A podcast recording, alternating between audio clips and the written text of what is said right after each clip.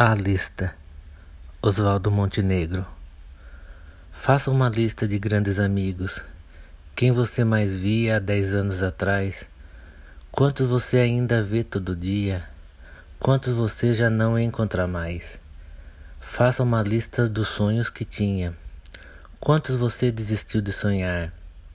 Quantos amores jurados para sempre? Quantos você conseguiu preservar? Onde você ainda se reconhece? Na foto passada ou no espelho de agora? Hoje é do jeito que achou que seria? Quantos amigos você jogou fora?